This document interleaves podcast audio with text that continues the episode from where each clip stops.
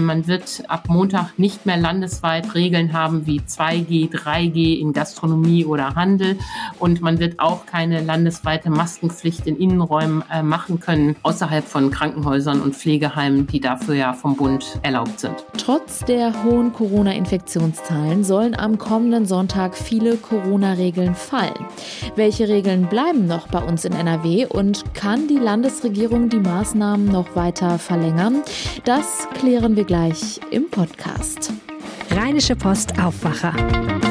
News aus NRW und dem Rest der Welt.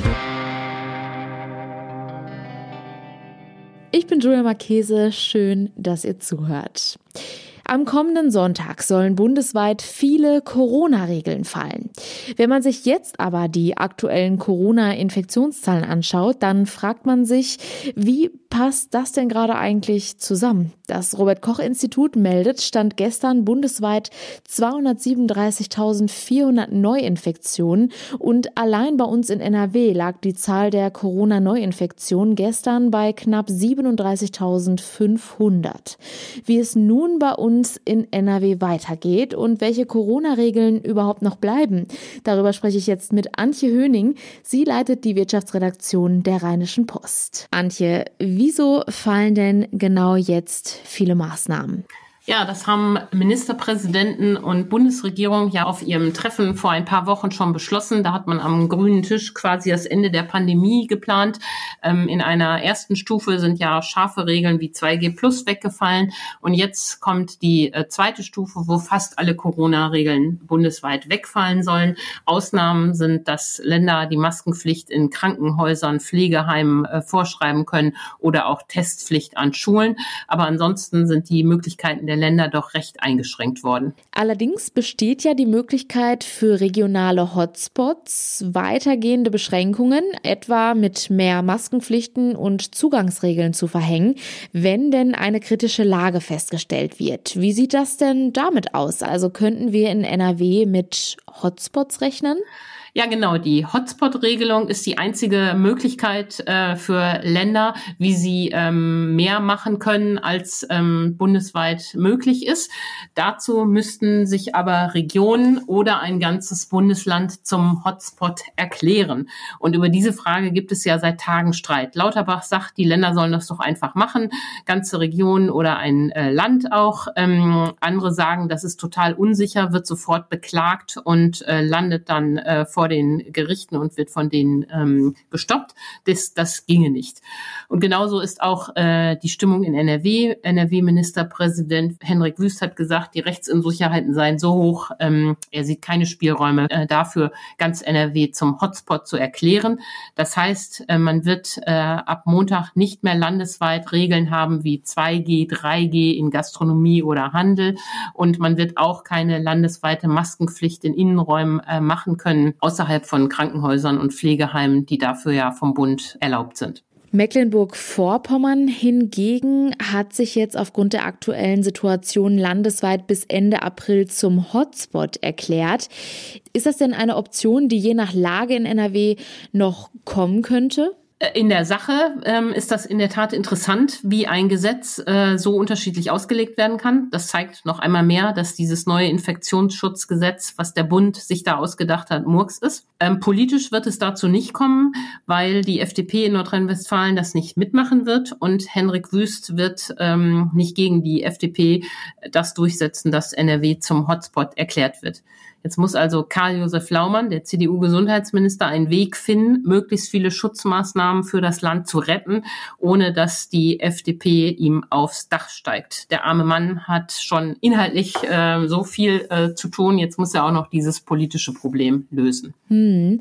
NRW-Gesundheitsminister Karl-Josef Laumann spricht sich ja auch weiterhin ganz klar für eine Maskenpflicht in Innenräumen aus. Bekommt er denn das noch bis zur kommenden Woche durch? Ja, eine gute Frage. Die wäre ja echt wichtig, äh, dass man eben auch in äh, Veranstaltungsräumen, in der Gastronomie, äh, im Laden eine Maske trägt. Ich glaube, da haben wir uns auch alle so dran gewöhnt, dass es ähm, für die meisten gar kein Problem wäre und äh, für viele einfach einen zusätzlichen persönlichen Schutz ähm, äh, bedeuten würde. Aber ich bin gespannt, wie er dieses Problem löst, wenn er die Hotspot-Regeln nicht machen kann. Ähm, ich sehe den Weg noch nicht. Ich bin gespannt, wie dieser Konflikt innerhalb der Landesregierung ausgeht, ähm, um diese diese Regel zu retten. Auch an Schulen in NRW soll die Maskenpflicht ab der kommenden Woche fallen. Wie sind denn da die Reaktionen? Ja, die Schulministerin Yvonne Gebauer hat ja vor ein paar Wochen gesagt, am 2. Ähm, April fällt die Maske und sie hat uns am Dienstag noch einmal bestätigt, jawohl, es bleibt dabei, daran wird nicht gerüttelt. Elternverbände und Lehrerverbände sehen das ja äh, kritisch, äh, ich finde aus guten Gründen. Und sie ähm, erlaubt den Schulen noch nicht einmal als Schulgemeinde sich eine Maskenpflicht zu geben, was man ja ähm, der Schulkonferenz zum Beispiel überantworten könnte. Das ist auch nicht erlaubt. Das Einzige, was erlaubt ist, dass die Menschen freiwillig Maske tragen, um sich individuell zu schützen. Aber ein Lehrer wird eben Schüler nicht ähm, gegen deren Willen dazu bringen können, eine Maske zu tragen. Das finde ich sehr bedauerlich, zumal an Schulen ja auch nach wie vor ähm, viele Kinder ungeimpft sind und ähm, das jetzt, weil die FDP da Freiheit ähm, und Leichtsinn ähm, miteinander verwechselt, auch wieder Konflikte in die Schulen getragen werden, finde ich sehr schwierig. Aber ähm, die Ministerin bleibt dabei, am Montag fallen die Masken in NRW in Schulen. Wie sieht das denn mit den Quarantäne- und Isolationsregelungen aus? Ändert sich da künftig auch etwas? Denn aufgrund der hohen Infektionszahlen kommt es ja auch zu vielen Krankschreibungen. Mhm. Bund und Länder hatten sich ja vor ein paar Wochen auf Verkürzung der Quarantäne- und Isolationszeiten äh, verständigt, weil man ja diese hohen Personalausfälle und Infektionen schon sah. Ähm, jetzt macht äh, Familienminister Stamp ähm, das Fass nochmal auf und schlägt vor, die Quarantäne- und äh, Isolationszeiten ähm, nochmal anzupacken. Und das kann ja nur heißen, zu verkürzen. Da bin ich ähm, gespannt. Für Geboosterte gibt's ja ohnehin schon keine ähm, Quarantäne mehr Allerdings müssen sie natürlich, wenn sie selbst krank sind, in Isolation. Da bin ich gespannt, wie die ähm, Debatte weitergeht. Das wird sich aber sicher nicht kurzfristig entscheiden, sondern ist eine Frage längerfristigerer Art. Worauf muss ich mich dann jetzt ab der kommenden Woche einstellen? Kann es sein, dass sich an dem aktuellen Vorhaben noch etwas ändert oder ist das schon beschlossene Sache? Nein, nein, da wird äh, in den nächsten drei Tagen ähm, wird sich NRW erklären müssen, wie es bei äh, vielen Fragen ähm, weitergeht. Für die Schule haben wir es jetzt äh, geklärt ähm, und der Laumann ähm, wird äh, noch Wege suchen, Schutzmaßnahmen zu erhalten. Also die Landesregierung wird sicher festlegen, dass die Maske in Pflegeheimen und Krankenhäusern bleibt. Äh, das wird äh, sicher ähm, weiter so bleiben. Und ich bin gespannt, welche ähm, Wege er darüber hinaus ähm, noch findet. Also äh, nächste Woche werden wieder viel mehr ungeimpfte Menschen mit Maske ähm, unterwegs sein können. Und ähm, manche sehen das als äh, Freiheit, andere sehen das als äh, unnötige Gefährdung und Anheizung der Pandemie. Ich sehe es auch so. Mal gucken, wie weit wir mit diesem Konzept kommen. Antje, vielen Dank für den Überblick. Herzlichen Dank. Über die aktuellen Entwicklungen halten wir euch natürlich hier im Podcast und jederzeit auf RP Online auf dem Laufenden. Rassistische und sexistische Klischees haben im Schulunterricht nichts zu suchen. Da sind sich sicher alle einig. Aber wie sieht es eigentlich in der Realität an Schulen in NRW aus? Zwei Auszüge aus Schulbüchern haben unlängst für Diskussionen gesorgt, nicht nur im Netz.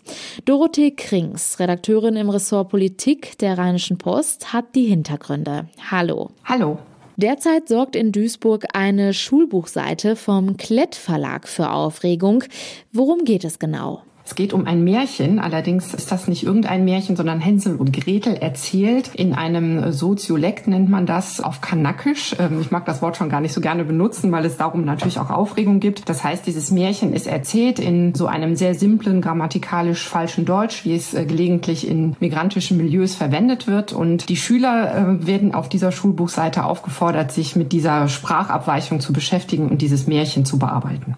Wie kann es überhaupt sein, dass ein solcher Text in einem Schulbuch landet? Ja, also es wurde wohl eingesetzt, das habe ich von der Bezirksregierung erfahren, die sich jetzt mit dem Fall auch schon beschäftigt. Es wurde so als eine Art parodistisches Element im Unterricht eingesetzt. Es ging darum, wie Dialekte, wie Soziolekte vom Hochdeutschen abweichen und es war dann sozusagen die Idee, sozusagen auf einer vergnüglichen Ebene sich mit solchen Abweichungen zu beschäftigen. Das hat aber natürlich für Irritationen und eben auch für Ärger zunächst in der Klasse und dann auch im weiteren Umfeld gesorgt, weil das ja nicht einfach nur ein anderes Deutsch ist, sondern weil es eben auch negativ dargestellt wird und so ein bisschen wie so ein stümperhaftes, äh, falsches Deutsch rüberkommt und ziemlich einseitig der deutsch-türkischen Community zugeschoben wird. Es ist ja auch nicht der erste Fall dieser Art. Vor einigen Wochen gab es eine ganz ähnliche Rassismusdiskussion in Siegburg. Was war da der Anstoß? Da war der Fall vielleicht noch ein bisschen komplizierter. Da ging es um eine Schulbuchseite, in der es äh, um das Thema Zwangsehe geht und auch um ethische Reflexionen davon, äh, dass in manchen Kulturen bestimmte Dinge angesagt sind, in anderen nicht und wie man sich da über Normen verständigen kann. Aber auch da war es eben äh, so eine pauschale Behauptung in diesem Schulbuch, dass Zwangsehen in der türkischen Community sozusagen gang und gäbe wären. Und darüber hat sich dann natürlich auch ja, Streit entzündet. Erstens über diese Darstellung und dann auch über die Frage, ob man sowas so im Unterricht überhaupt durchnehmen kann. Wie sind denn diese beiden Fälle überhaupt publik geworden? Im Prinzip über den gleichen Kanal. Also es ist wohl jedes Mal so gewesen, dass die Schüler sozusagen im Unterricht gedacht haben, was ist das denn, was kommt mir denn hier unter, dass sie dann ähm, das verbreitet haben über die ähm, sozialen Kanäle, die es so gibt. Und dann ist das jeweils gelandet bei einem Anwalt in Solingen. Singal heißt der, der diese Fälle dann publik gemacht hat und der hat äh, eine entsprechende Community, da wird das dann eben auch weitergetragen. Und ähm, er selber wird dann auch immer aktiv, hat sich beim Ministerium gemeldet und sozusagen eine Beschwerde eingereicht. Gibt es schon Reaktionen auf die Debatte? Ja, das sind ganz unterschiedliche Dinge treten dann äh, auf sozusagen. Also es gibt immer diesen Ärger, sag jetzt mal auf der Ebene der sozialen Medien. Da wird dann hin und her getauscht darüber, wie man das findet. Aber es gibt dann auch immer öffentliche Reaktionen. Natürlich, unter anderem hat sich die Föderation der türkischen Elternvereine, da gibt es einen Verband hier in Nordrhein-Westfalen, der hat sich schon in dem Fall in Siegburg eingeschaltet und auch jetzt davon wieder Kenntnis genommen und eigentlich in einem sehr ruhigen, sachlichen Ton sich dann jeweils zu Wort gemeldet und gesagt, dass das so nicht geht. Und was sagen die Schulbuchverlage? Also in Siegburg war das der Cornelsen Verlag, der hat sofort angekündigt, dass er das Buch überarbeiten wird, in dem dieses Beispiel zur Zwangsehe vorhanden war. Jetzt hat es einen anderen Verlag getroffen, den Klett Verlag. Also es entspinnt sich sozusagen an dieser Thematik so ein bisschen die Frage, müsste man eigentlich ältere Schulbücher überarbeiten, in denen sich solche Aufgabenstellungen finden und wie hoch ist die Sensibilität in den Verlagen, sozusagen dem Rechnung zu tragen, dass es eine große Vielfalt in Klassengemeinschaften gibt, in Schülerschaften und dass man solche Beispiele einfach nicht mehr verwenden kann, ähm, wenn man damit nicht äh, großen Ärger in den Klassen erregen will. Danke, Dorothee, für deinen Bericht. Bitteschön. Vor ein paar Wochen haben wir in einer Aufwacherfolge über den ähnlichen Fall an dem Gymnasium in Siegburg gesprochen. Wenn ihr da noch mal reinhören wollt, den Link findet ihr in den Show Notes. Und das sind unsere Kurznachrichten. Die EU-Kommission will künftig Umweltauflagen für zahlreiche Produkte festlegen können. Entsprechende Pläne werden heute vorgestellt. Wie aus zuvor bekannt gewordenen Entwürfen hervorgeht, soll die Kommission die Möglichkeit bekommen, Anforderungen an bestimmte Produkte zu stellen, damit diese umweltverträglicher werden. Unter anderem Lebens- und Futtermittel sowie medizinische Produkte sollen aber von der Regelung ausgenommen werden. Bei der nordrhein-westfälischen Landtagswahl am 15. Mai können 29 Parteien mit Landeslisten um Zweitstimmen werben. Das teilte der Landeswahlleiter gestern in Düsseldorf mit. Sechs Listen habe der Landeswahlausschuss zurückgewiesen, darunter die anarchistische Pogo-Partei Deutschlands und Christen für Deutschland. Gründe seien etwa mangelnde Parteieigenschaften oder unzureichende Unterstützungsunterschriften gewesen.